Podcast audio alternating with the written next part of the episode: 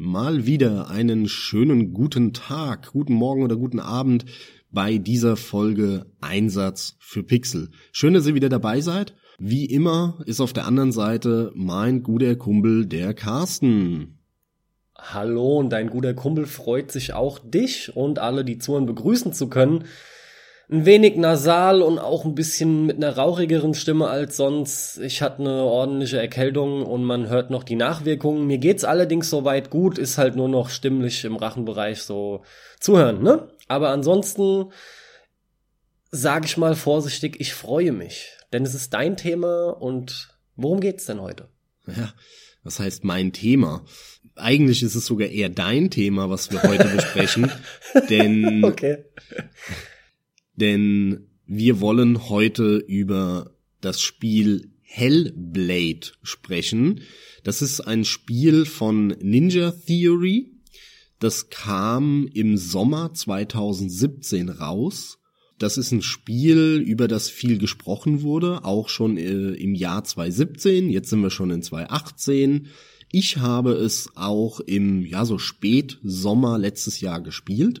Das heißt, bei mir ist das Durchzocken schon einige Wochen, einige Monate her. Ich habe manche Sachen nicht mehr so 100% im Kopf, auch wenn ich es jetzt nochmal abgedatet habe und Walkthrough mir angeschaut habe jetzt und so in Vorbereitung auf den Cast. Aber warum wir heute darüber sprechen ist, du hast es ganz aktuell gespielt und hast mir, glaube ich, äh, ich weiß nicht, ich müsste zählen, aber während deines Durchzockens insgesamt äh, gefühlt zehn Mails geschrieben und so, wo du immer wieder beschrieben hast, äh, wo du gerade bist, wie, wie du das empfindest, äh, was du gut findest, was du schlecht findest und so weiter und so fort, ja. Ähm, und das zeigt, dass da vor allem von deiner Seite ein bisschen Redebedarf besteht. Ja, aber auch nur, weil es halt ein Spiel ist, das so großen Anklang gefunden hat und da sind wir schon direkt dann bei dem Hauptpunkt. Ich bin halt der Meinung, das Spiel ist in einigen Punkten stark überbewertet. Eigentlich ist es als Gesamtpaket überbewertet. Das Spiel greift, soweit ich das jetzt überblickt hatte, überall zwischen 80 und Anfang 90er Wertungen ab. Also ah, es gibt auch einige 70er. Aber das meiste scheint sich schon im höheren oder zumindest mittleren 80er Bereich zu bewegen. Und es ist schon verdammt hoch, ja. Und um es mal gleich schon ein bisschen vorwegzunehmen, das Spiel macht selbstverständlich das, warum alle darüber sprechen, ziemlich gut. Und das hat man so auch sehr selten bis vielleicht noch gar nicht gesehen. Ich kenne ja auch nicht alle Spiele. Aber die Behandlung des Themas von psychischen Störungen, ja, was du halt auch überall in jedem Review und Test nachlesen konntest, ja, das macht das Spiel auf eine sehr coole Art und Weise. Zum einen, wie es sich allgemein damit auseinandersetzt, weil es sehr vertieft dieses Thema behandelt und das Ganze auch audiovisuell mit der Unreal Engine 4 und einer Soundtechnik, wo wirklich mit Stereo super gearbeitet wird, weil die Stimmen, die, die klingen trotzdem wie Surround, ja, das äh, Vielleicht kannst du da noch mehr zu sagen, wie sie das aufgenommen hatten. Auf jeden Fall sind es Techniken, die sind sowohl in visueller als auch in akustischer Hinsicht top. Und deswegen wird da viel drüber geredet. Aber als Spiel selbst, muss ich ganz ehrlich sagen, habe ich mehr erwartet. Das ist ein Walking Simulator für mich. Also jetzt hast du so ein bisschen dein Fazit schon mal vorweggegeben. Da wissen die Leute, was sie erwartet während des Casts, von, zumindest von deiner Seite. Ich möchte aber mal ein bisschen auf die Historie eingehen und dann noch mal kurz, was das überhaupt für ein Spiel ist für Leute, die jetzt zuhören, die das vielleicht zum ersten Mal hören oder zum zweiten, dritten Mal, aber sich nie damit beschäftigt haben. Also das Dafür ist, ist das ja neueste Thema, Spiel von Ninja Theory, so heißt der Entwickler, die Ninja-Theorie. Das ist ein britischer Entwickler, der wurde 2000 gegründet, im Jahr 2000 und ähm, die haben dann so ein paar Projekte, kleine Projekte gemacht, die wahrscheinlich die paar Leute, die da gearbeitet haben, zu dem damaligen Zeitpunkt gerade so über Wasser gehalten haben oder konnte. Und dann ähm, haben sie aber einen relativ großen Deal bekommen. Und dieser Deal war das Spiel Heavily Sword. Heavenly Sword war ein sehr frühes PlayStation 3 Spiel. Das wurde auch gepublished von Sony. Das heißt, Ninja Theory hat da enorm viel Geld bekommen für dieses Projekt von Sony. Die haben dann drei, vier Jahre an diesem Spiel gearbeitet. Das war, ein, wie gesagt, ein sehr frühes Spiel. Das war so ein Hacken Slay. Der ein oder andere kennt das mit Sicherheit. Auf dem Cover und in allen Trailern äh, war sehr prägnant die rothaarige Protagonistin. Also da siehst du auch schon, sie mögen Frauen in den Hauptrollen. Das war das erste Spiel, womit man diesen Namen Ninja Theory dann verbunden hat. Hast du das gespielt? Ja, ich habe das gespielt, habe es aber nicht durchgespielt. Ich habe mir das irgendwann mal gebraucht in einem GameStop 2010 oder so, wo ich mal mit Kumpel unterwegs war, mitgenommen und äh, habe das dann mal eingeschmissen, paar Stündchen gespielt, aber mich konnte das nicht wirklich überzeugen. Das äh, war eigentlich auch schon so eine Art Mix aus Action, Adventure und Hack and Slay oder so, so God of War-artige Spiele oder Stylish Action, wie es heißt, äh, geprägt durch Devil May Cry und die Konsorten, eher aus dem japanischen Raum. Das heißt, ähm, Third Person, man sieht die Figur von hinten, läuft äh, durch Level und dann kommen Gegner an, die man mit Schwertern, also mit Nahkampfwaffen dann bekämpft, relativ schnell mit Kombos und so einem Zeug. Das Ganze ist dann bestückt mit einer Geschichte und dem ein oder anderen Rätsel, wo man irgendein Schalterrätsel machen muss oder mal eine, eine, eine Fahrzeugpassage dabei ist. Auch äh, bei Heavily Sword gab es so die ein oder andere, ähm, ja, so, so, so Rutsch-Klettereinlage, womit das aufgepeppt wurde. Also es ist einfach ein Mix aus so einem Hack and Slay, wie ich die eben nenne, diese God of War Dinger und so, plus beziehungsweise gemixt mit einem Action-Adventure. Und Heavily Sword, ähm, ja, da hat Sony viel Geld reingebuttert in das Projekt. Ich meine, äh, damals waren das mit Sicherheit ein Haufen Mitarbeiter, die Ninja Theory für dieses Projekt eingestellt hat. Das Spiel, ich habe jetzt vorhin noch mal nachgeschaut, das hat sich bis heute die Zahlen sind natürlich jetzt ne, ein Stück weit Schätzungen. Es scheint sich aber nicht häufiger als zwei Millionen Mal verkauft zu haben. Eher so eineinhalb Millionen Mal. Das ist sicherlich keine besonders große Zahl für ein AAA-Prestige-Projekt, das die Leistung der PlayStation 3 zeigen sollte damals. Aber da kann man schon noch hingehen und sagen, na ja, das hatte auch einen Marketingzweck. Ne? Und den, den Marketingzweck, anstatt jetzt bunte Bildchen in irgendwelchen U-Bahn-Stationen hinzuhängen, kannst du das Geld auch für lieber ein Spiel ähm, ausgeben. Das gibt zumindest manchen äh, Anhängern oder potenziellen Anhängern Futter. So viel zum ersten Projekt vielleicht von Ninja Theory. Dann haben sie ein zweites. Dann kann ich dazu auch noch was sagen. Bitte? Oh ja, Entschuldigung. Ich will auf jeden Fall erstmal loswerden, dass ich es nicht gespielt habe. In Erinnerung geblieben ist es mir als Achtungserfolg durchaus. Es hat wohl auch so seine Macken gehabt, war tatsächlich irgendwie sogar mehr oder weniger eine Art Starttitel, aber da will ich mich nicht ganz genau festlegen, weil direkt zum Start war es nicht da, aber wie du schon richtig sagtest, eins der allerersten. Genau, es war eins der ersten, ein frühes Spiel, aber es war kein äh, Release-Titel, kein Launch-Titel. Genau, das war es auf jeden Fall nicht. Und rückblickend betrachtet wundert's mich echt, dass dieses Studio damit beauftragt wurde. Ich denke, die haben halt einfach ihre Chance bekommen, beziehungsweise bin da halt auch nicht firm, wie es im Hintergrund aussieht, welche Leute da vielleicht durch Vitamin B, ne, oder irgendwelche Connections ja, da, da kannst du jetzt viel, viel spinnen. Vielleicht, nee, will ich ja auch gar nicht. Vielleicht hat Sony auch einfach nur ein No-Name-Billigstudio gesucht, die, die Sony nicht viel kosten, aber die, die Chance bekommen, einen AAA-Titel zu machen. Es ist ja auch so, dass, dass so ein großer Publisher wie Sony, wenn dann so ein Konsolen-Launch ist und gerade damals, das war ja wirklich der mit Abstand größte Launch, den es jemals gab, ähm, damals äh, haben die wahrscheinlich alle Studios, die die hatten, einfach, äh, die waren beschäftigt, aber das hat aus der Sicht von Sony nicht ausgereicht, also mussten sie neue suchen. Und dann nehmen die natürlich gerne junge, kleine Studios, denen die dann Futter und Geld geben und sagen, hey, hier habt ihr eine Chance, euch zu beweisen, vielleicht arbeiten wir danach weiter zusammen oder nicht.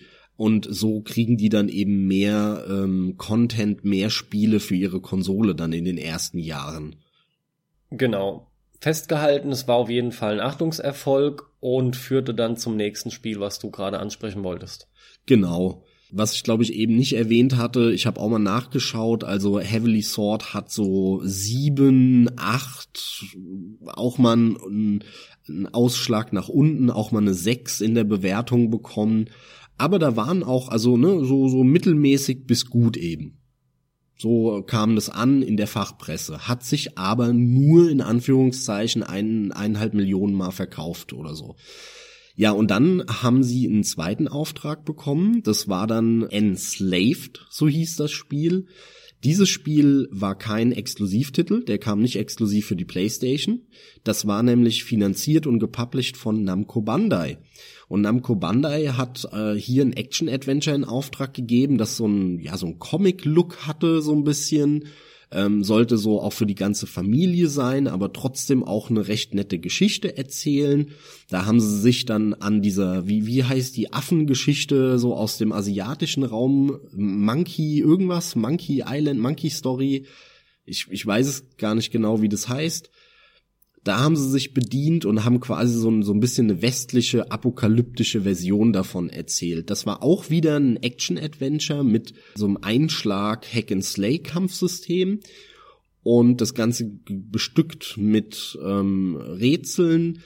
Dieses Spiel kam dann relativ gut an äh, bei der Fachpresse. Das Spiel hat eigentlich durch die Bank weg 80er Wertungen bekommen. Da war mal vielleicht eine 90 dabei, auch mal eine 70, aber ansonsten war das durchweg ein 80er Titel. Ich glaube, bei Metacritic hatte das auch irgendwie im 80er Bereich eine Wertung. Also daran sieht man, die Fachpresse fand es relativ gut, das Spiel, und hat es ganz klar den, der Zockergemeinschaft empfohlen. Leider Gottes ist dieses Spiel aber das, das am wenigsten verkaufte, das schlechtest verkaufteste Spiel von Ninja Theory, zumindest von diesen großen Produktionen. Das hat sich nämlich Stand heute ähm, ungefähr eine Million Mal nur verkauft. Und dieses Spiel hat mit Sicherheit sehr viel Geld gekostet und eine Million verkauf, verkaufte Einheiten und das nachdem es jetzt, äh, ich glaube, jetzt haben wir die 2018, also acht Jahre auf dem Markt ist. Das kam 2010 raus. Da kannst du dir vorstellen, das Spiel haben wahrscheinlich noch nicht mal die Hälfte, also noch nicht mal 500.000 Leute zum Vollpreis gekauft. Äh, mittlerweile wird es ja verramscht ohne Ende für ein paar Euro. Also von dieser eine Million Verkäufe sind wahrscheinlich 250.000 Verkäufe für, für drei Euro. Also das war ein finanzieller Flop. Mehr oder weniger genauso wie Heavily Sword. Gespielt? Ja, nein? Ja, habe ich gespielt, habe ich, ich glaube sogar damals von dir ausgeliehen gehabt. Das mag sein, das weiß ich selber nicht mehr. Ja, und habe es dann auch äh, ja relativ zügig am Stück durchgespielt und ich fand es auch gut. Äh, ich bin ja wirklich kein Action-Adventure-Freund.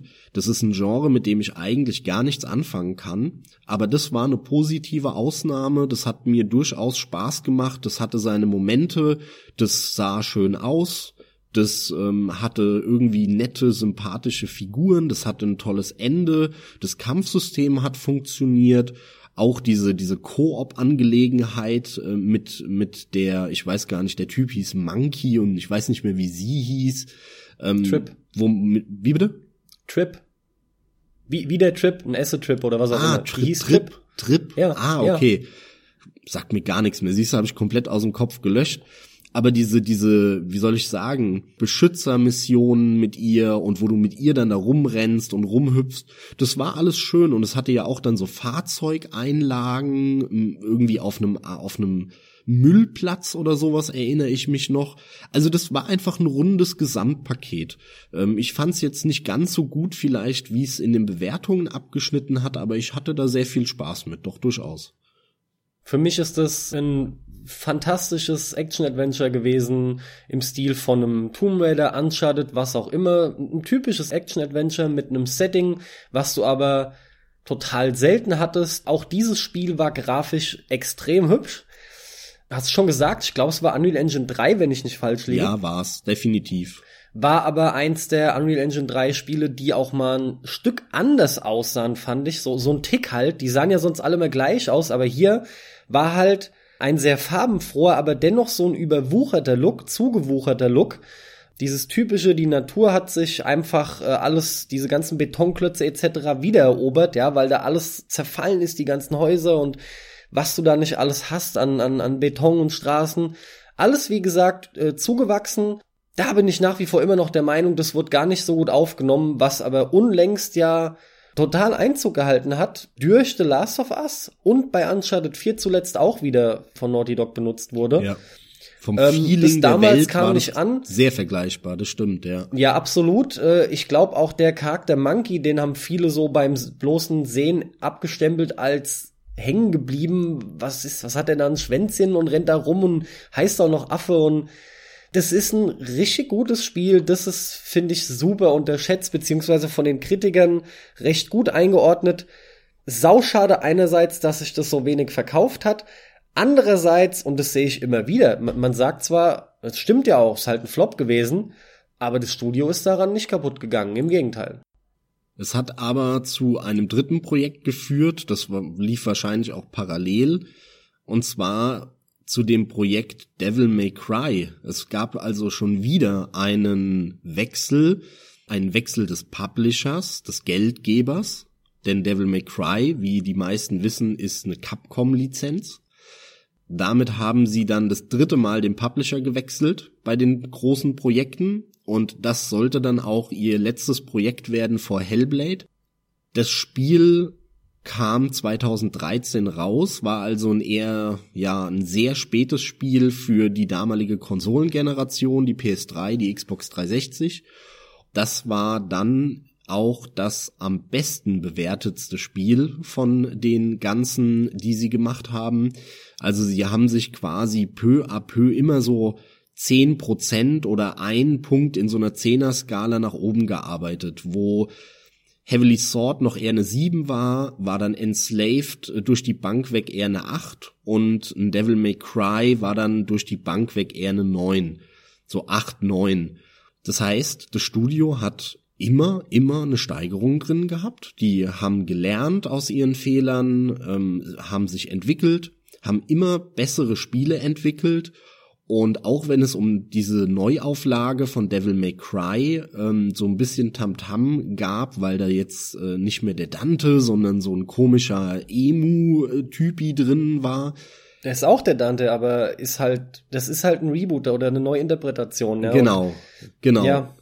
Aber halt nicht dieser klassische Dante, und da hat's ja so ein bisschen Kritik von mancher Seite abbekommen. Zu aber Recht. das Spiel hat äh, toll funktioniert. Ich, ich habe das nicht wirklich gespielt, aber ähm, es scheint toll funktioniert zu haben. Und oh, das war Freund. ja auch das Genre, wo sie endlich zu Hause waren, weil vorher haben die immer ähm, Hack and Slays gemacht, aber mit einer sehr starken, einem sehr starken Einschlag dann doch ins Action-Adventure-Genre.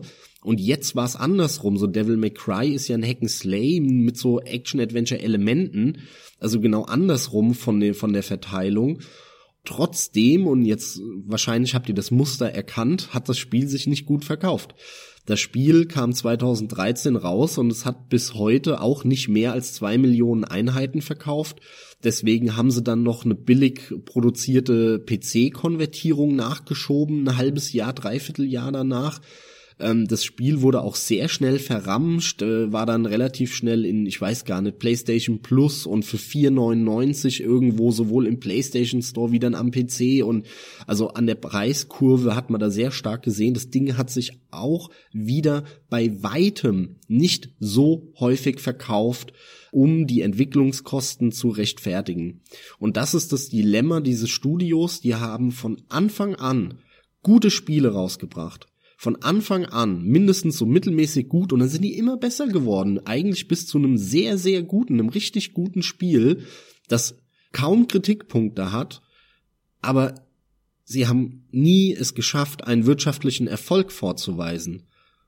Und das hat dazu geführt, dass sie einfach mit Publishern nicht mehr so können, Publisher ihnen auch ungerne Aufträge geben, weil die Publisher ja wissen, alles was die anfassen, mag von den äh, intellektuellen Spielekritikern oder so ganz gut abschneiden, aber es kauft keinen Schwanz.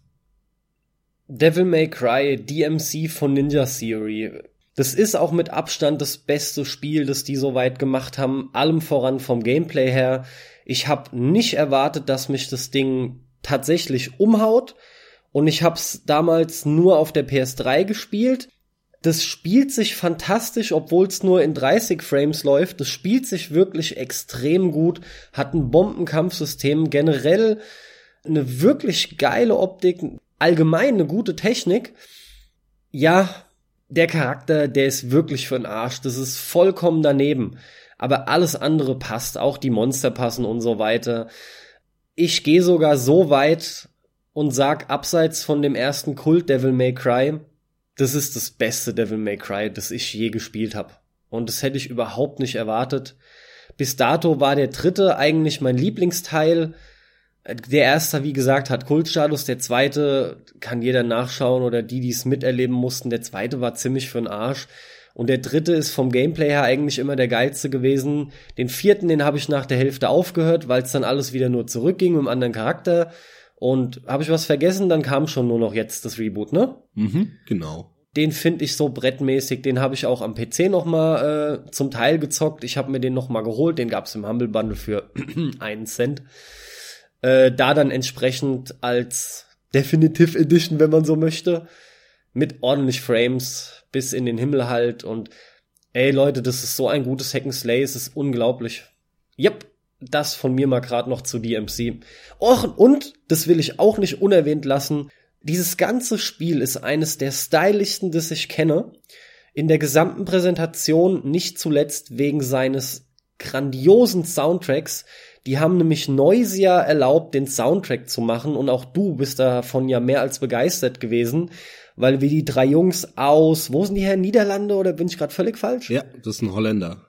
Die sind unglaublich geil und machen ja unter anderem eine Richtung Musik, die uns gefällt, ne, elektronisches Geschredder. Ich weiß nicht, ob das in welche Kategorie wird das konkret eingeordnet? Weißt du das gerade? Die also haben sehr die Band Stil. Noisia macht offiziell Drum and Bass, aber da ist es eher so ein Mix aus äh, ja, so, so ein Mix aus, ne, das ist schwierig. Da ist, da sind Dubstep-Elemente drin, da sind so, aber auch so atmosphärische Klänge und, und solche Elemente drin, gepaart auch mit, mit Drum and Bass und so Trip-Hop-Sachen. Also das ist so ein, so ein Mix aus allem Möglichen, wie das ja häufig bei Soundtracks eben ist. Genau, deswegen ist es nicht ganz so leicht, aber hört's euch an. Das lohnt sich, wenn man auf elektronische Musik steht. Wir kennen die ja auch schon länger und mögen Noisia sehr. Und das war einfach noch mal so ein, das ist mehr als ein i-Tüpfelchen. Und das haben die auch teilweise richtig geil eingesetzt. Eine der geilsten Clubszenen, die es gibt. Und ach, das ist einfach geil. Das ist so ein gutes Hack. Naja. Aber gut, auf zum eigentlichen Titel, Max. Ganz genau. Und das führt uns nämlich zu Hellblade. Denn nachdem sie jetzt drei sehr gute, gute Spiele rausgebracht haben, und alle sind finanziell gefloppt, haben sie im Prinzip kein Geld mehr bekommen und haben anscheinend äh, ja kein Deal mehr bekommen und wollten aber weiter Spiele machen und sind deswegen losgerannt, ähm, haben sich ein Spiel ausgedacht, das sie machen wollen und das es so in der Form noch nicht gab und haben dafür Geldgeber gesucht. Und die haben sie tatsächlich gefunden.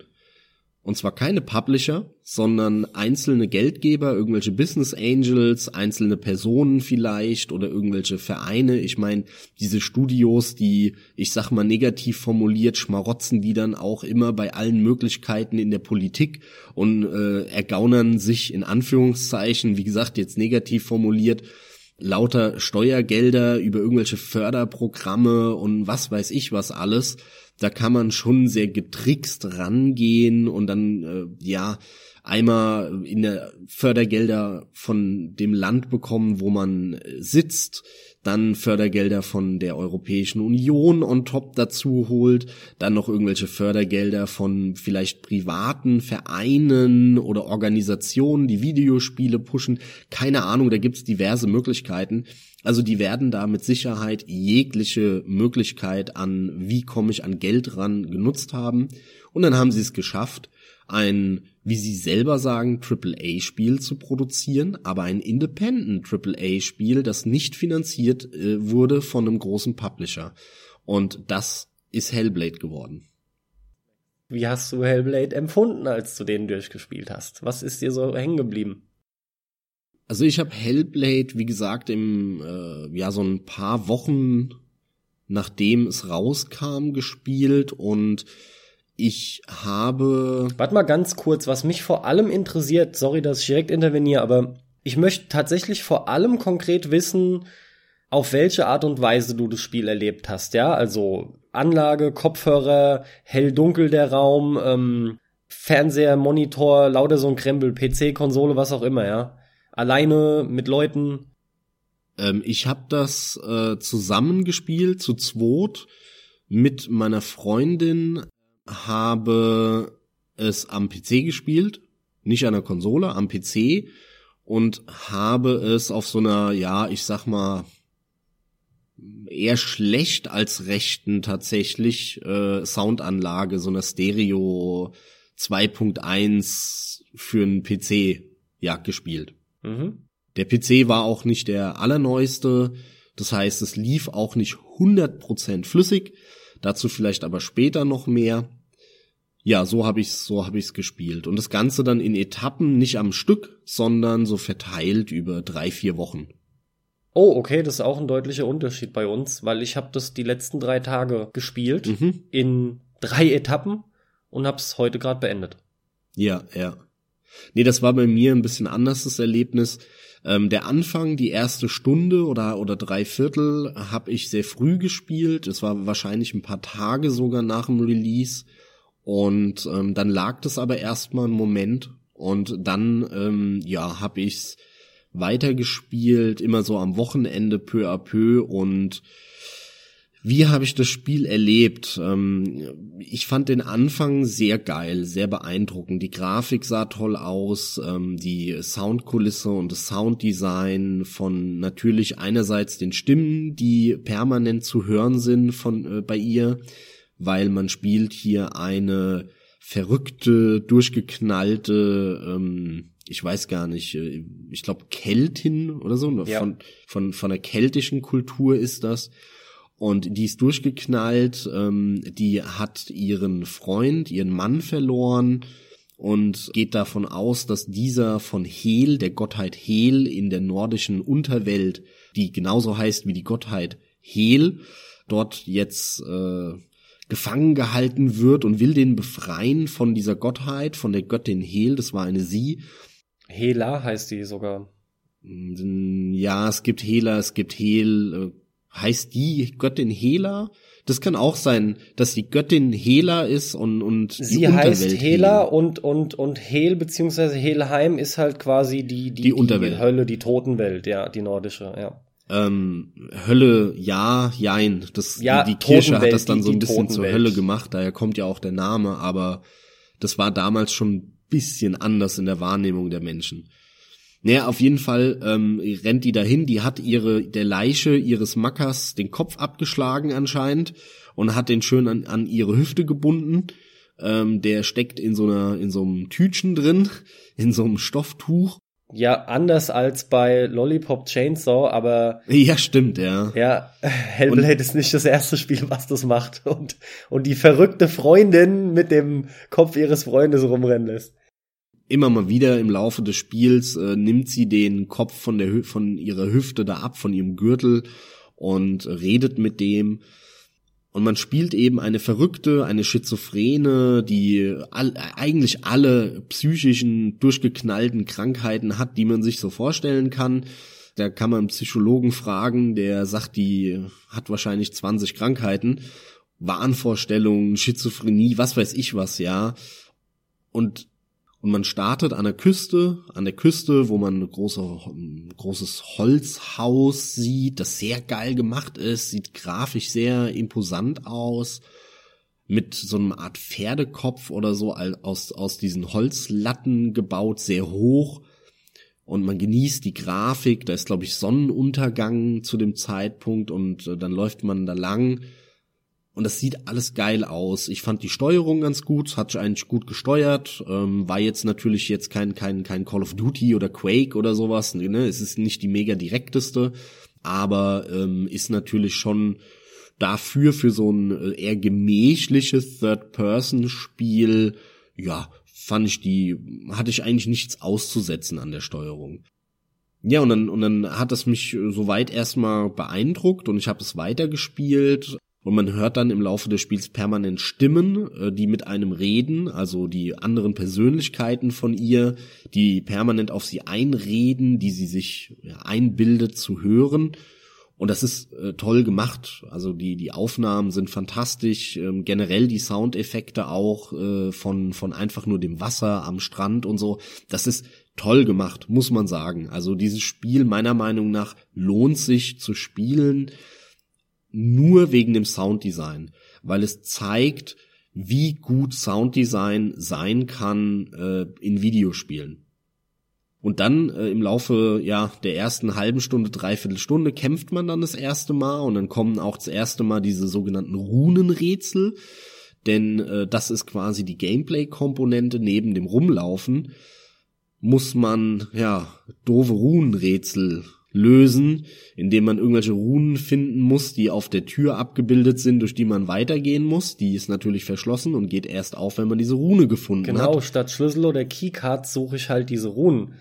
Es gibt halt nur eine Besonderheit, weil die Runen sich auf verschiedenste Art und Weisen im Spiel finden lassen. Entweder weil sich Äste bei Bäumen überlappen oder irgendwie Schatten auf den Böden entstehen und genau auf die muss man sich halt dann mit der Fokusfertigkeit fokussieren, ja. Ja, man muss halt in dem richtigen Winkel dazu stehen, so dass diese Schatten, diese Äste und so dieses diese Rune, diese dieses Muster ergeben. Und ähm, damit kann man dann diese Türen öffnen. Und wie man sich das vorstellen kann, auch jetzt schon am Anfang ist es sehr simpel.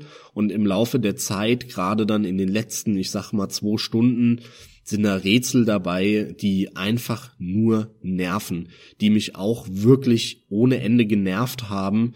Mindestens einmal habe ich auch online nachgeschaut, weil ich echt keinen Bock hatte, da jetzt eine halbe Stunde rumzurennen, wo, wie ich genau wo hingucken muss, damit äh, irgendwelche Brücken da in der Luft entstehen und das hat mich so angeödet, da wollte ich halt einfach nur weiter. Ich war kurz davor, habe aber nicht nachgeschaut.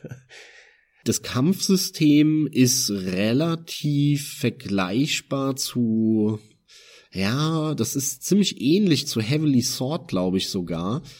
Ähm, auch ein bisschen zu Enslaved, fand ich, ähm, aber ein Stück weit behäbiger. Enslaved war ein bisschen flotter und direkter. Das Kampfsystem ist ein ganz klassisches, du läufst irgendwo hin, Gegner ploppen auf, das sollen auch Gegner sein, die eigentlich nicht da sind, sondern die sie sich einbildet. Das ist dann quasi die, ich sag mal, Entschuldigung des Spiels, warum die Gegner permanent einploppen und endlos spawnen stellenweise.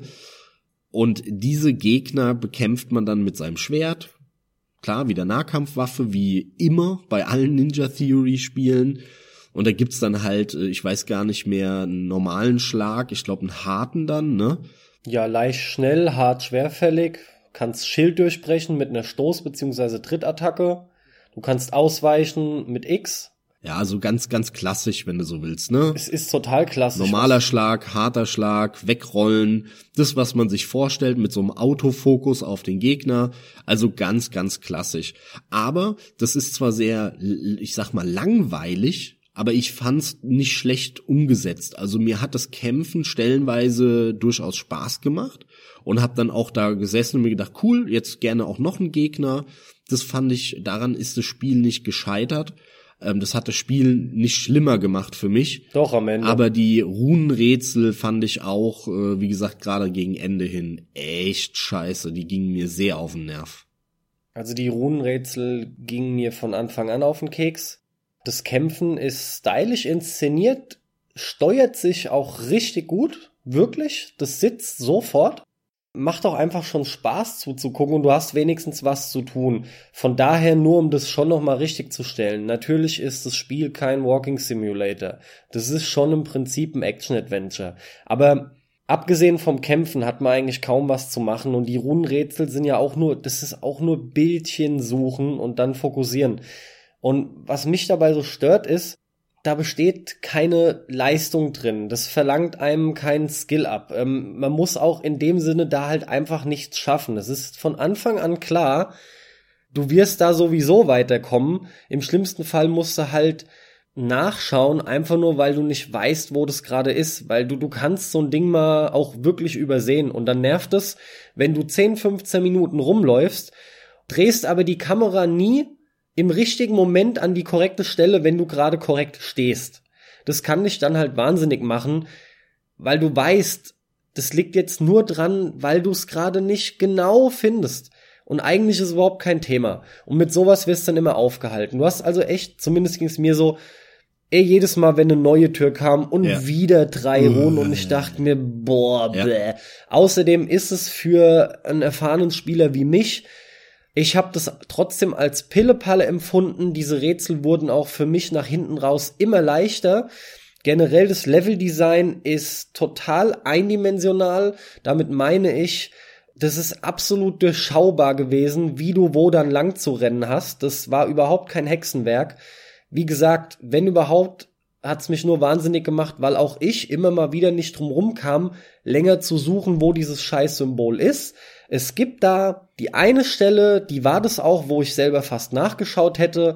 Das ist kurz bevor man gegen den ersten oder zweiten Boss kämpft. Ich sage bewusst ersten oder zweiten, weil man sehr direkt nach dem Beginn des Spiels an einen Raum kommt, konkreter an eine Tür und da muss man auch quasi zwei Schlüssel finden, beziehungsweise man muss zwei Bosse erledigen und man kann sich halt aussuchen, in welcher Reihenfolge man die bekämpft. Deswegen, je nachdem, welche Reihenfolge ihr halt gewählt habt, ist es euer erster oder euer zweiter Boss. Und dieser Boss arbeitet mit Täuschungen. Man ist später, kurz bevor man dann zum Endkampf gegen diesen Täuschungsboss antritt, ist man in einem relativ großen Gebiet, wo man wieder drei Teile zu einem Ganzen überlappen muss. Und da hängen aber unzählig ja, viele. Genau das war und dann, auch, genau das war auch meine erste Stelle. Das war in so einem Wald, ne, da standen sehr viele Bäume. Die Tür war äh, oben auf so einer Treppe, die nach oben ging. Genau. Und ähm, in diesem Areal zwischen auf der einen Seite, ähm, da waren halt überall Bäume, wo Äste hingen, die dann ne, mit diese diese Strukturen an an den Ästen hängen hatten. Und auf der einen Seite war ein Gebäude, so eine Mauer und so, so ein, ja, ich weiß nicht, so eine Art kleine Burg, zerfallenes ja, Gemäuer, genau. wo man dann hochlaufen konnte und da auch wieder so ein Portal war, wo, wodurch du gehen konntest, was sich dann in so eine, ja, Paralleldimension, äh, ähm, ja, teleportiert hat, wo dann wieder andere Sachen waren. Und da bin ich auch eine halbe Stunde rumgelaufen und hab überall hingeguckt und von da und von dem Winkel und nochmal durch das Portal, um zu gucken, ob sich dann da was geändert hat und wieder in die Richtung gucken und das hat mich so abgefuckt, diese Stelle.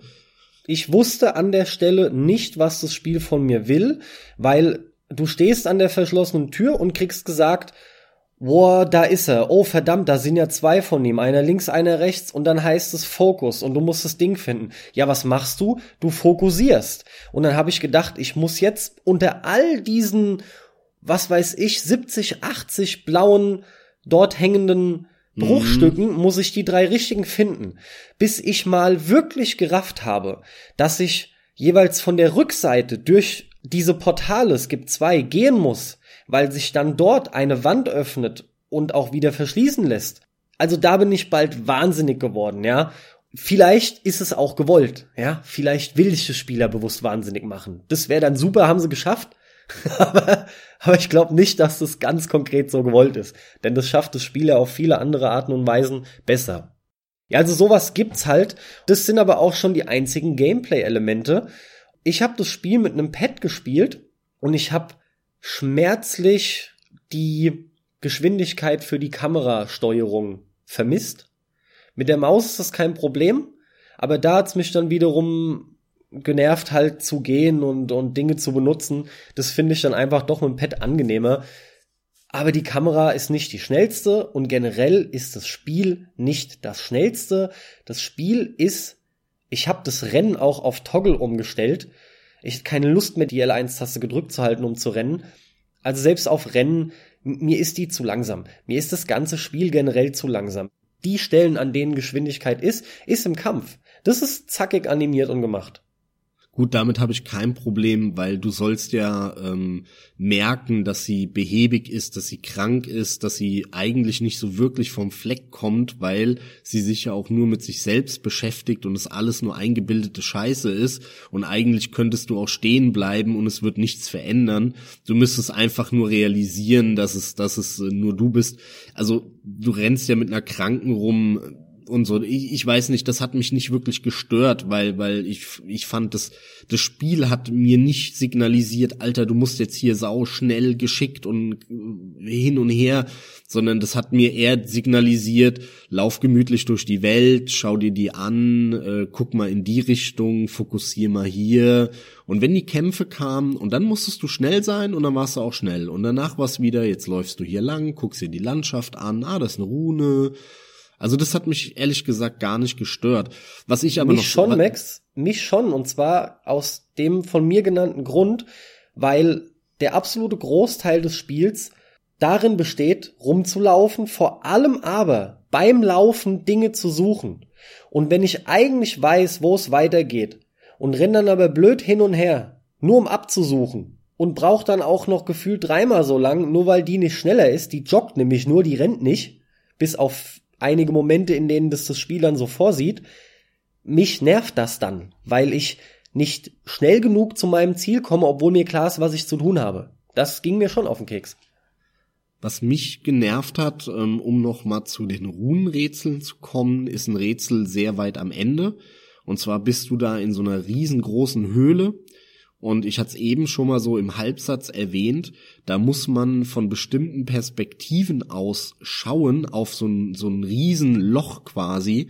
Und man muss ähm, eine Brücke hinzaubern, indem man äh, aus verschiedenen Perspektiven Dinge fokussiert. Und dadurch äh, wie so ein Puzzle Stück für Stück äh, guckt man dann dahin und dann art plopp, jetzt ist der Teil der Brücke da. Und dann muss man wieder von woanders gucken, guckt dahin, plopp, dann ist der nächste Teil der Brücke da. Und du musst aber, das ist ein sehr großes Areal und du musst nicht nur irgendwie auf verschiedenen Ebenen hoch, runter, sondern du musst dann, weil das so kreisförmig ist, wie so ein Zylinder, das Loch ist wie so ein Zylinder und du läufst nur am Rand entlang und dann musst du auch die ganze Zeit da am Rand entlang laufen und es gibt quasi tausende von Möglichkeiten, wie du wo hingucken kannst. Als ich da ankam und ich habe mich einmal in dem Raum umgeguckt und habe gesehen, okay, da ist ein Brückenteil da, da sind 26 Brückenteile, okay, hier muss ich suchen, alles klar, Internet an, gucken, wo ich hinlaufen muss. Da hatte ich so null Bock drauf. Das war mir so klar, wenn ich da jetzt nicht nachgucke, renne ich hier eine halbe oder eine Dreiviertelstunde in diesem Drecks in dieser Dreckshöhle rum und ich wollte da zu dem Zeitpunkt des Spiels auch nur noch fertig spielen. Ich hatte auch genug und äh, ja, deswegen habe ich da sofort nachgeguckt. Also auch hier wieder Anmerkung von mir. Ich sagte ja, ich habe bei nichts nachgeschaut.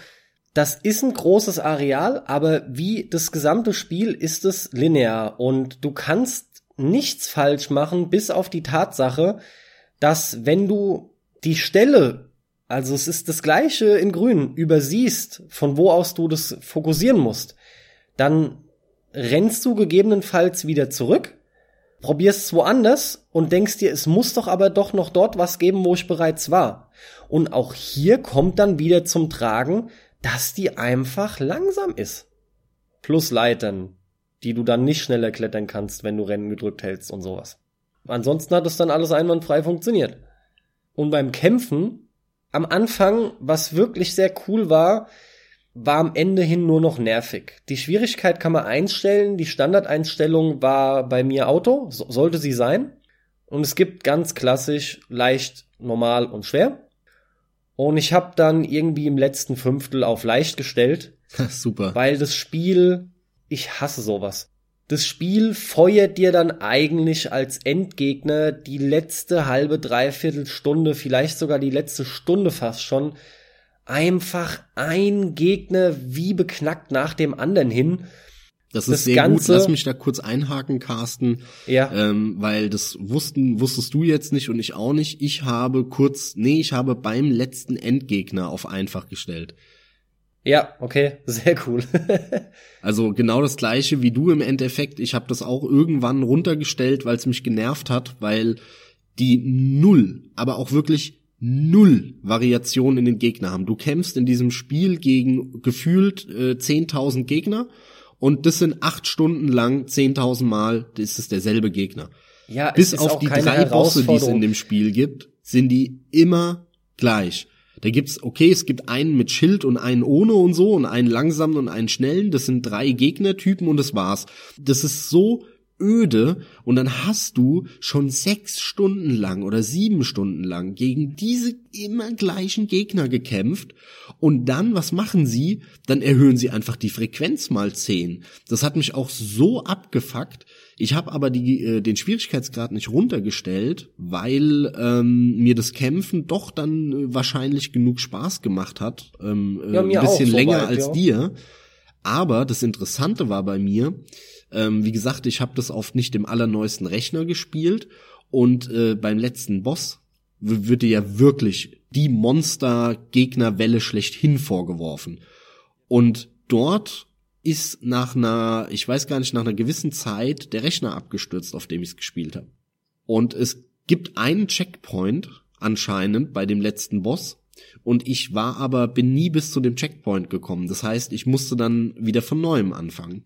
Das habe ich zweimal gemacht und dann habe ich die Grafik runtergestellt und habe gemerkt, das bringt auch nichts, was dazu geführt hat, dass ich dann auch, dass ich dann auf leicht gestellt habe, um zu hoffen, dass ich dann schnell genug bin, bevor es abstürzt, den Checkpoint erreicht zu haben. Und das hat funktioniert und dann habe ich es auch nicht mehr zurückgestellt auf normal.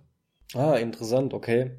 Ja, aber dann war es ja fast schon durch. Also ja, klar. Wir haben es nicht erwähnt, wir erwähnen sowas eigentlich auch so gut wie gar nicht. Wir haben jetzt schon ein bisschen was gespoilert, aber da ich jetzt konkret über den letzten Endkampf rede, sage ich es halt trotzdem noch mal an der Stelle.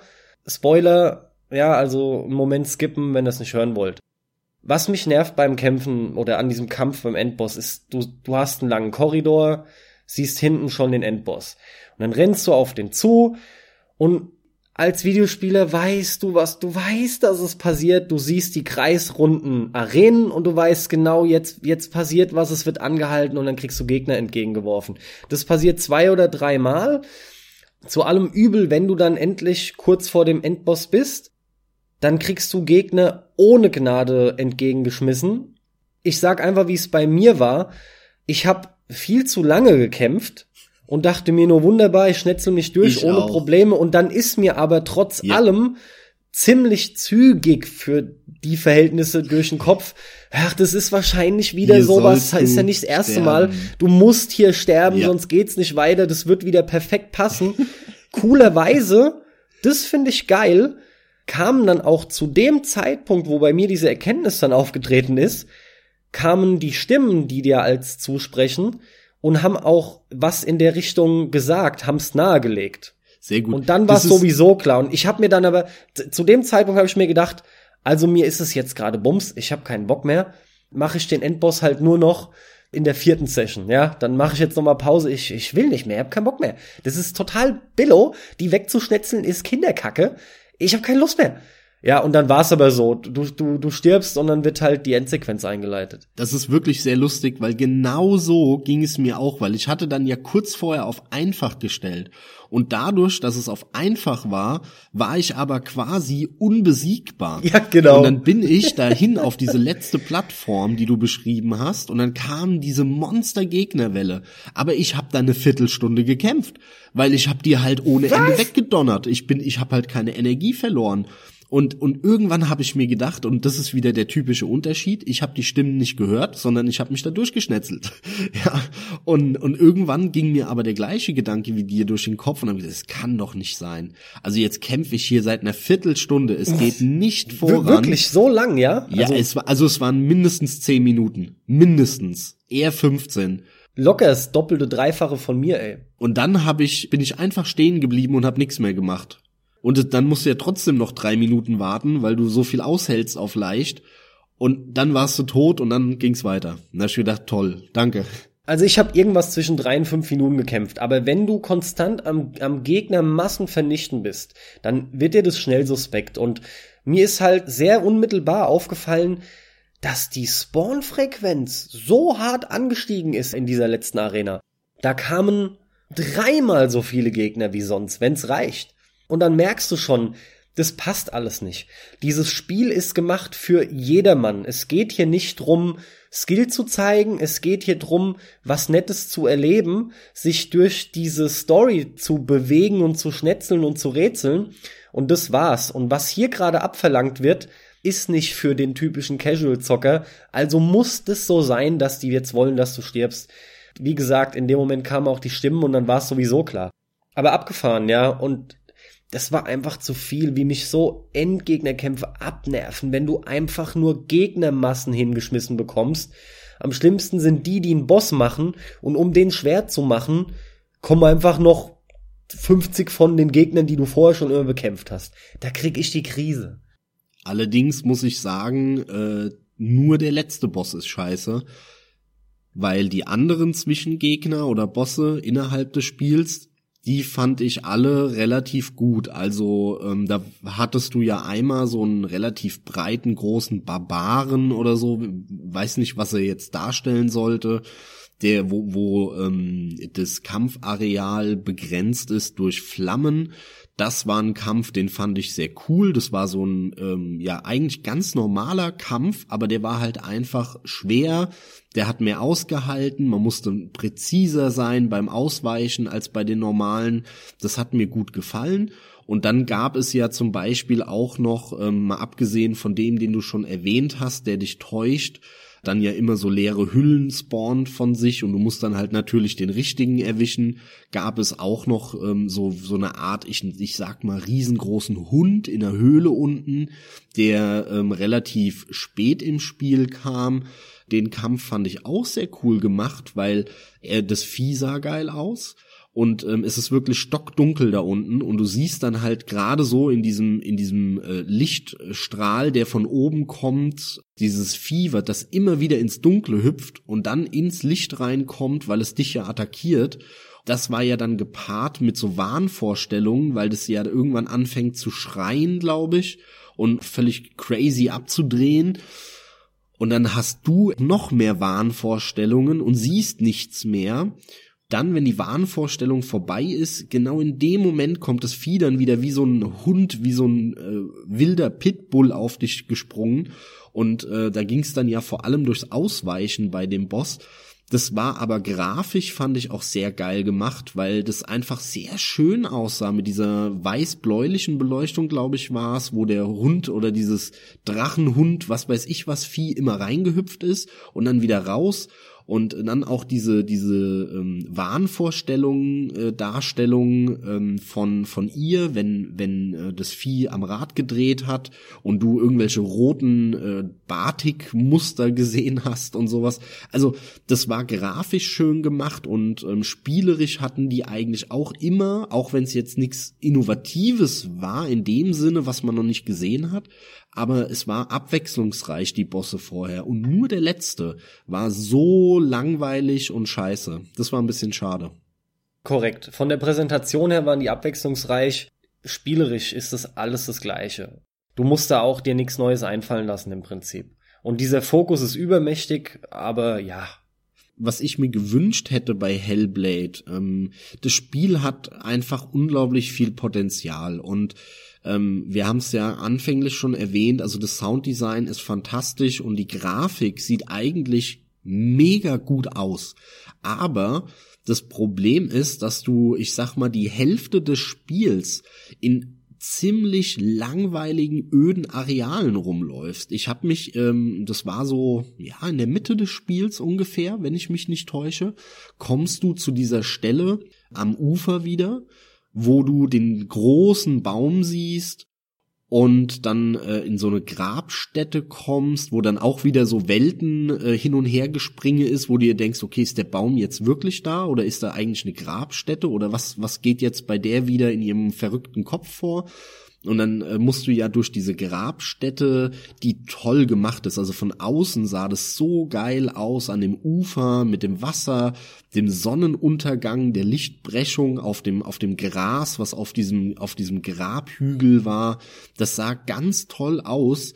Und das war ein Moment, wo ich mir gedacht habe, okay, jetzt geht das Spiel los. Jetzt kommen die geilen äh, optischen Areale, die abwechslungsreichen, weil vorher läufst du ja auch häufig durch sehr langweilige Areale, so einfach nur, das sind Hügel und drei Bäume. Da habe ich mich richtig gefreut, ja, auf, auf diesen, diesen tollen großen Yggdrasil-Baum, wenn du so willst, und, und diese Grabstätte. Und was passiert dann? Dann kommst du in eine Höhle. Und dann rennst du die nächsten zwei Stunden im Dunkeln in der Höhle rum. Und es hat mich so genervt. Und danach kommt ja auch nichts mehr. Ist ja nicht so, als würdest du dann noch mal groß rauskommen und das Spiel würde mal mit der mit den Grafikmuskeln spielen, sondern nein, die haben da eine tolle Engine und die Texturen, die Animationen von ihr sind ja auch toll aufgenommen, ganz tolles Motion Capturing muss man sagen. Der Sound sowieso, die Texturen, die Lichteffekte durch Unreal Engine 4 sieht das alles toll aus. Und dann rennst du durch eine Höhle, wo um dich rum alles nur grau-schwarz ist. Das ist halt so schade. Das hat mich sehr enttäuscht, muss ich sagen. Ich finde, es gibt schon auch mehr an Abwechslung, als es gerade klingt, wenn du so erzählst, ja. Vieles ist aber auch immer nur für so einen kurzen Moment. Äh, was weiß ich, wenn du diese Rückblende siehst, wie sie in ihrem Dorf steht und äh, den, den Dylan oder Dillian, wie heißt der nochmal? Oh Gott, ich hab's eigentlich gerade gespielt, ja, aber ja. ihren Typi halt, ne? Wenn du ja. dann, wenn du dann das Gespräch mitbekommst, wie, wie sie ihm beim Trainieren zuschaut und die sich annähern. Und dann, dann steht sie ja nicht mehr vor irgendwas Zerstörtem, sondern plötzlich ist sie in ihrem Dorf und ist in einem Meer von Blumen, alles ist idyllisch und toll beleuchtet, hell, also das genaue Kontrastprogramm zu dem, was du ja sonst immer siehst. Dann gibt's die Abschnitte, wo du am Schleichen bist, wo komplette Dunkelheit ist, halt mit cooler Beleuchtung aufgrund der Engine. Dann hast du später einen Abschnitt, wo du in einem Lavasee rumrennst zum Beispiel. Äh, natürlich diese burgartigen Abschnitte, wenn man so sagen möchte. Dann hast du das am Strand, wo du auch lange bist. Ich finde, es gibt schon durchaus ein bisschen Abwechslung, aber ich denke, es ist der Tatsache geschuldet, dass halt eben ihre psychischen Störungen, die halt als Fluch der Dunkelheit bezeichnet werden, dass auch das ganze Spiel im Allgemeinen sehr trostlos und dunkel nun mal ist. Ja, aber das kann man auch geil machen. Also deswegen muss es nicht, nicht langweilig aussehen. Am Anfang, guck mal, am Anfang, wenn du das Spiel startest, in den ersten drei Minuten, siehst du sie, wie sie auf einem Ruderboot sitzt, auf so einem Holzfloß, ähm, und sie rudert langsam und bedächtig äh, mit ihren Stimmen im Kopf über das Wasser an einem Ufer entlang, an so einem Felsklippenufer, wo sie dann auch mal durch, ähm, ja, durch so eine, so eine Art, wie nennt man das, durch so einen Steinbogen durchrudert. Ähm, und an den Seiten hängen Leichen, Säcke und sowas von, von den Steinen rum, von den Bäumen. Ähm, dann wird es so ein bisschen sumpfiger, je näher sie ans Ufer kommt. Das sah toll aus, das Ganze in einem dichten Nebel, was das Ganze sehr mystisch macht. Da ist nicht viel. Da ist Wasser, sie im Floß, an der Seite irgendwie ein Steinbogen, und äh, irgendwie ein bisschen Grünzeug, ein bisschen sumpfartiges Grünzeug. Aber das hat eine fantastische, ja, das war so eine so eine schöne Bildkomposition, wenn du so möchtest. Obwohl da nicht viel war und obwohl es düster und trostlos war, insbesondere auch durch den dichten Nebel. Aber es hat ausgereicht. Aber diese Momente, wo alles gepasst hat, wo es grafisch anspruchsvoll war, trotzdem düster, aber auch abwechslungsreich, die hattest du halt nur äh, drei, vier Mal in dem Spiel und das ist zu wenig für so ein acht, neun Stunden Spiel, das ähm, vor allem auch durch die Grafik glänzen möchte und ja auch glänzt, weil es, wenn du jetzt rein technisch rangehst, die Texturen, die Animationen, na na na na na na na na na, die Polygone und so, das ist alles sehr, sehr hochwertig gemacht und da hätte ich mir einfach viel mehr erwartet. Mhm. Kann ich auch vollkommen verstehen, so wie du es erklärst. Ich wollte trotzdem klarstellen, es gibt schon ein bisschen mehr als nur graue Matsche. Also man sieht schon mehr, bekommt schon mehr in dem Spiel zu sehen. Aber Carsten, lass uns doch mal so ein bisschen Richtung Ende kommen, nochmal zu so einem kleinen Fazit, weil was mich gewundert hat, so möchte ich es mal formulieren, dass äh, die Mails, die du mir während deiner Zock-Session geschrieben hast, so, wie soll ich sagen, die klangen überrascht negativ. Ich äh, vermute mal, du hattest ähm, eine relativ hohe Erwartung oder zumindest eine wesentlich höhere Erwartung als das, was jetzt bei rumkam. Das heißt, aus dir spricht auch so ein Stück weit eine Enttäuschung. Und die hatte ich eigentlich kaum, weil ich hatte damals, als ich es mir geholt habe, ähm, mir einige Tests durchgelesen und für mich war klar, das wird kein gutes Spiel. Spielerisch wird das nicht viel auf der Brust haben, aber es macht einige ja präsentationstechnische Dinge hervorragend. Und dann habe ich es gespielt mit dieser Erwartung und wurde auch nicht enttäuscht, sondern es hat mir eigentlich genau das gegeben. Ich habe damit gerechnet, äh, mehrfach genervt zu sein vom Gameplay, dass es nicht toll ist, trotzdem aber hier und da auch mal ganz spaßig ist. Und äh, ich habe das so empfunden, als wäre es ziemlich genau das, was ich erwartet habe. Dann habe ich es dir ja auch erzählt, wie ich das Spiel empfand. Du hast dann auch noch mal wahrscheinlich ein, zwei Sachen darüber gelesen. Ich habe es auch kurz erwähnt im Jahresrückblick, ähm, weil ich es erwähnenswert fand, weil es nicht in meiner Top Ten war letztes Jahr, sondern irgendwo im Mittelfeld rumdümpelte. Deswegen würde mich jetzt mal von deiner Seite interessieren, woher kam denn jetzt deine anscheinend doch wesentlich höhere Erwartungshaltung als das, was es jetzt abgeliefert hat? Weil ich nicht wirklich was von dem Spiel groß mitbekommen habe. Ich habe auch nicht viel darüber gelesen. Wenn natürlich geworben wurde, dann wurde nicht mit dem Gameplay oder den Rätseln geworben. Wen hätte das auch interessiert? sondern halt eben, hey, wir geben uns hier sehr viel Mühe, eine psychische Störung abzubilden und das Thema sehr detailliert zu behandeln. Die einzigen Infos, die ich hatte, waren von dir. Und dann war das je nach Zeitpunkt, zu dem ich dich gefragt habe, gemischt. Am Anfang hieß es halt auch, ja, ich erwarte da nicht viel. Dann hast du mal gemeint, wow, da ist mehr Spiel dabei, als ich sogar gedacht hätte dann irgendwann hat sich da so ein Mittelweg rauskristallisiert, den man da so immer wahrnehmen konnte, wenn du das oder als du das Ganze zum Schluss erzählt hast.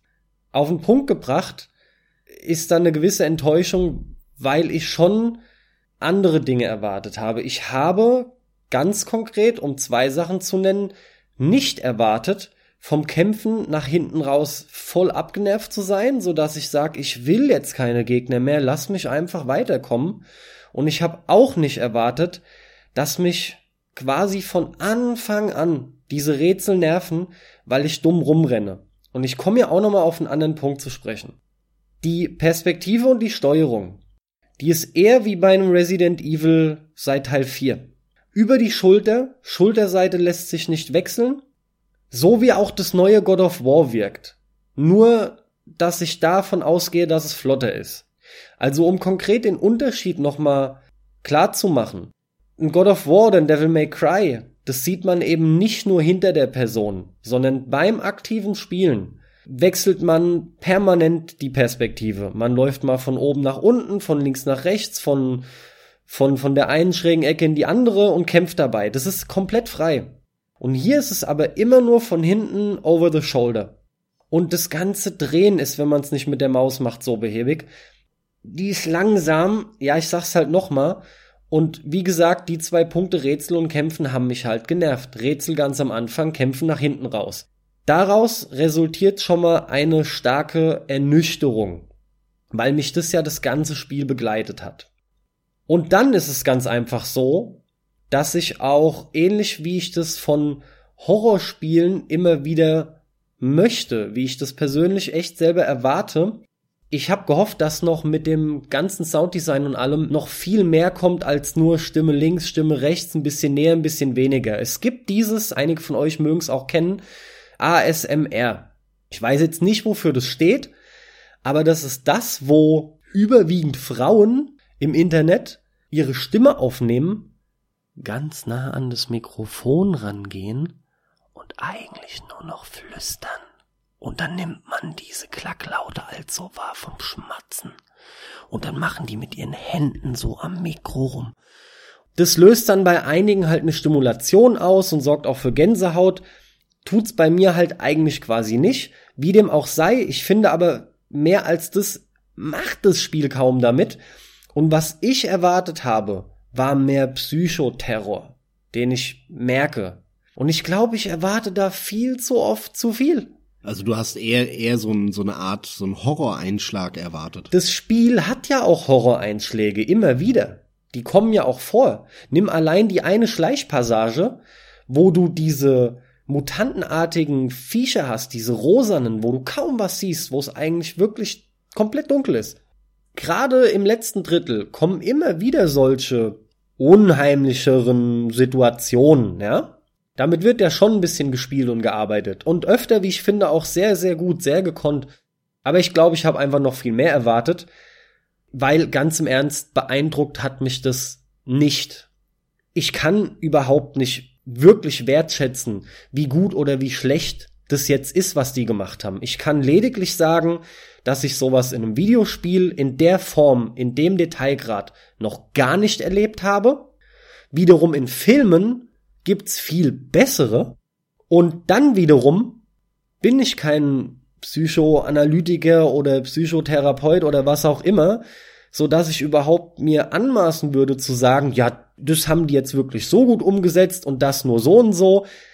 Nahezu alle, die das bewerten, die das so hoch loben, die können alle nicht wirklich sagen, ob das gut ist oder schlecht ist. Dafür sind Gut, die nicht studiert, es, nicht es wirklich. Geht ja, ich meine nur. Aber es geht ja nicht darum, ob das realistisch ist, sondern es geht darum, ob es ein gutes Spiel ist. Ähm, sicherlich ja, kann vor man, allem auch, man, wie es auf dich wirkt und auf ja, mich es geht hat um es die Subjektivität. Findest genau. du das gut? Hast du, ne, also hast du dich reingesaugt gefühlt dadurch mehr oder hat's hat's dich eben eher ähm, ja in der Immersion gehindert? Genau ähm, das ist ja mein das Punkt. Das ist der Knackpunkt an der Geschichte. Das will ja keine keine korrekte Darstellung von psychologischen Krankheiten sein. Vielleicht zum Teil, also sie hatten ja schon so einen Realitätsanspruch, sie hatten ja auch wohl irgendeinen Berater dabei und so, was dann immer wieder durch die Presse ging. Mag ja sein. Aber eigentlich geht's doch darum, einfach nur crazy shit zu zeigen, ja. Um was anderes geht's doch nicht. Genau, da wäre ich jetzt auch tatsächlich genau drauf zu sprechen gekommen. Wie dem auch sei. Bei mir persönlich kam das auch durchaus gut an, aber das hat mir jetzt nichts gegeben, dass ich gesagt hätte, wow, das war jetzt eine neue Erfüllung äh, in einem Videospiel. Also ich gehe wirklich so weit zu sagen, das hat mir gar nichts gebracht, dass ich aktiv dieses Erlebnis beherrschen kann, erleben kann. Anders ausgedrückt, in meinen Augen hätten die mir das gleiche auch als Film servieren können und es hätte für mich genauso funktioniert. Und damit kommen wir zu einem schönen Ende, an dem ich dich nämlich fragen möchte, was würdest du denn dem Spiel für eine Wertung geben? Eine drei von fünf. Eine drei von fünf, das ist äh, ja deckungsgleich mit meiner Wertung, deswegen war es nämlich auch bei mir in meiner Jahresliste letztes Jahr im Mittelfeld. Ich würde ihm auch eine drei von fünf geben, nämlich genau in der Mitte. Ähm, zwei drüber, zwei drunter, weil es, ich finde, es ist weder ein schlechtes Spiel noch ein gutes Spiel. Es ist in Summe als ein Spiel nicht mehr als mittelmäßig. Aber ich möchte ja hinzufügen, es ist eine klare Empfehlung meiner Meinung nach und sehr spielenswert für Leute, die mal was anderes möchten und sehr viel Wert auf Präsentation legen, denn dieses Spiel hat eine tolle Präsentation. Da sind tolle Kamerafahrten dabei, die Animationen und die ähm, Gesichter sind schön gemacht. Diese ganzen, diese akustische Präsentation ist einfach toll gemacht. Die ist top notch. Da kommen die meisten AAA Publisher Dinger nicht ran. Und Hellblade hat mit Sicherheit viel weniger Budget gehabt als irgendein Call of Duty und so. Also insofern muss ich sagen, wenn man darauf abfährt und da vielleicht auch mal was Neues sehen will, ist es eine Empfehlung wert, meiner Meinung nach, mit aber halt der Warnung, das Gameplay ist maximal mittelmäßig, stellenweise auch schlecht und nervt. Da hänge ich mich sehr gern dran, das hast du wunderschön gesagt. Ich kann das Spiel auch ganz klar empfehlen. Dessen bin ich mir bewusst schon allein aufgrund der Tatsache, dass ich das Spiel ja auch in den drei Tagen zügig durchgespielt habe, was mir definitiv zeigt, dass es mich irgendwo gekriegt hat. Es ist halt wirklich als Gesamtwerk beachtlich, was die da gestemmt haben. Das ist schon immens und zeigt auch vielen den Stinkefinger. Das ist aber ein schönes Schlusswort von dir. da ist noch viel Luft nach oben, also da geht noch einiges mehr. Ich denke, ich klang sehr negativ, zum größten Teil. Aber um mich mal zu wiederholen, es ist doch auch langweilig, wenn ich wieder nur gesagt hätte, was es alles gut macht. Haben wir ja auch, aber das macht doch sowieso jeder. Ich finde vor allem immer wichtig, drüber zu reden, wo kann man denn noch kritisieren, wo ist nämlich noch Verbesserungsbedarf. Und deswegen bin ich auch eingestiegen und steige damit jetzt nochmal aus. Es hat sich schon zu großen Teilen wie ein Walking Simulator angefühlt. Damit deckt sich auch nochmal die Aussage mit, als Film jetzt auch funktioniert. Und Yamex, das war's dann. Freut euch aufs nächste Mal. So sieht es aus. Schönes Ende. Wir sind eigentlich gleicher Meinung, wie auch nicht immer. Zum Beispiel bei The Witcher. Da waren wir gar nicht gleicher Meinung. Na, zum Beispiel. Hier sehen wir das beide als sehr überschätzt an und äh, stimmen diesen 80er, 90er Wertungen eigentlich überhaupt nicht zu, beide. Ähm, ja, dann lass uns das hier in äh, wohlklingendem Übereinstimmung, übereinstimmenden Meinungen beenden, diesen Podcast. Ist es nicht schön, Carsten, auf Wolke 7? Ah. Ich muss noch loswerden. Ich find's halt schade. Man hat so stark den Eindruck, dass da so viel Mitgefühl in diese Wertungen reinfließt. Dieses kleine Studio, was nicht die Mittel hat, kriegt aber so eine Bombentechnik hin, macht ja auch wirklich was Tolles und dann widmen die sich auch noch einem Thema, dem sich kaum gewidmet wird, dem sich kaum ein anderer widmet und dann auch noch so gekonnt. Komm, allein schon deswegen kriegt's die 89. Natürlich, klar, natürlich. Das ist der Wunsch des Gedanken. Das ist wieder nicht der Gedanke selber oder das Ziel oder das Ergebnis, sondern das ist der, der, der Wunsch des Ganzen. Was könnte es sein? Was könnte es für Auswirkungen haben? Wie könnte es einem gefallen? Darum geht es dabei. Und gleichzeitig halt dieses sympathische kleine Studio zu pushen. Genauso wie bei The Witcher. Das auch automatisch, jedes The Witcher kriegt 10, 20 Prozent mehr in der Wertung, weil es das kleine, sympathische polnische Entwicklerstudio ist und halt nicht der Teufel höchstpersönlich EA. Ja, das ist, das ist immer dasselbe. Ach, eine Sache habe ich doch noch zum Abschluss, aber die ist in ein, zwei Sätzen abgehakt. Ich habe mir ganz einfach noch die Frage gestellt, würde ich das Spiel nochmal spielen? Und ganz im Ernst, so schnell nicht. Da habe ich keine Lust drauf, mir langt es, das einmal erlebt zu haben. Hingegen ein Devil May Cry oder auch ein Enslaved Odyssey to the West, wobei das halt auch, die haben halt richtiges Gameplay, es macht natürlich schon den Hauptunterschied die würde ich ohne mit der Wimper zu zocken nochmal spielen. Gut, das hast du, das hast du aber immer. Wenn storylastig ist, macht es keinen Sinn, das nochmal zu spielen oder hast du häufig keinen Bock. Und äh, wenn es vom Gameplay lebt, äh, dann, dann hast du Bock, das nochmal zu spielen. Das ist immer so. Da ist was dran, ja. Aber es reiht sich dennoch ein in diese Riege von Ninja Theory Games, die gut bis sehr gut sind, empfehlenswert und ich bin auch saumäßig gespannt, was von denen dann als nächstes kommt. Da bin ich auch gespannt. Äh, sie haben, glaube ich, auch schon einen Name angekündigt. Äh, aber ja, muss man mal abwarten. Ähm, es scheint aber ihr erfolgreichstes Spiel zu sein, laut eigenen Angaben. Es gibt wohl nicht ganz so, ja, klare Zahlen, wie oft es sich verkauft hat, aber es scheint sich anscheinend relativ gut verkauft zu haben. Sony hatte irgendwann mal gesagt, ey, das war in dem Monat, als es rauskam, das meistverkaufte Spiel bei uns im PlayStation Store. Ja, schon über eine halbe Million längst, ja, im kürzesten Zeitraum. Und wenn das selbst im PlayStation Store das meistverkaufte war, das hat meiner Meinung nach schon was zu heißen. Ähm, auch wenn in dem Monat nicht viel rauskam, aber weil es ja mitten im Sommerloch war, das war natürlich auch gezielt platziert von denen, äh, der Release da. Aber auf der Konsole hast du unfassbar viele Casual-Spieler, Otto-Normal-Spieler, die halt nichts anderes spielen außer NBA 2K und äh, FIFA und Call of Duty und Battlefield und Battlefront und was weiß ich, wie die alle heißen. Diese ganze AAA-Soße. Und selbst gegen ein drei, vier Monate altes FIFA, ja, das zu überholen in den Verkaufszahlen, selbst das ist schon mal beeindruckend für so einen Titel. Absolut. Lässt mich aber auch gleichzeitig äh, befürchten, dass in ihrem nächsten Spiel nicht unbedingt mehr Gameplay drin ist. aber warten wir mal ab. Die machen ja lauter abwechselnde Sachen die ganze Zeit, von daher unterm Strich bin ich schon guter Hoffnung, das passt schon. Sehr gut. Also Carsten, dann wünsche ich dir und unseren Zuhörern einen schönen restlichen Tag, egal wie lang er noch sein mag, und verabschiede mich hiermit und freue mich auf unsere nächste Folge. Jupp, das alles von mir auch, habe ich schon gesagt. Haut rein, bis zum nächsten Mal. Macht's gut, Leute. Ciao.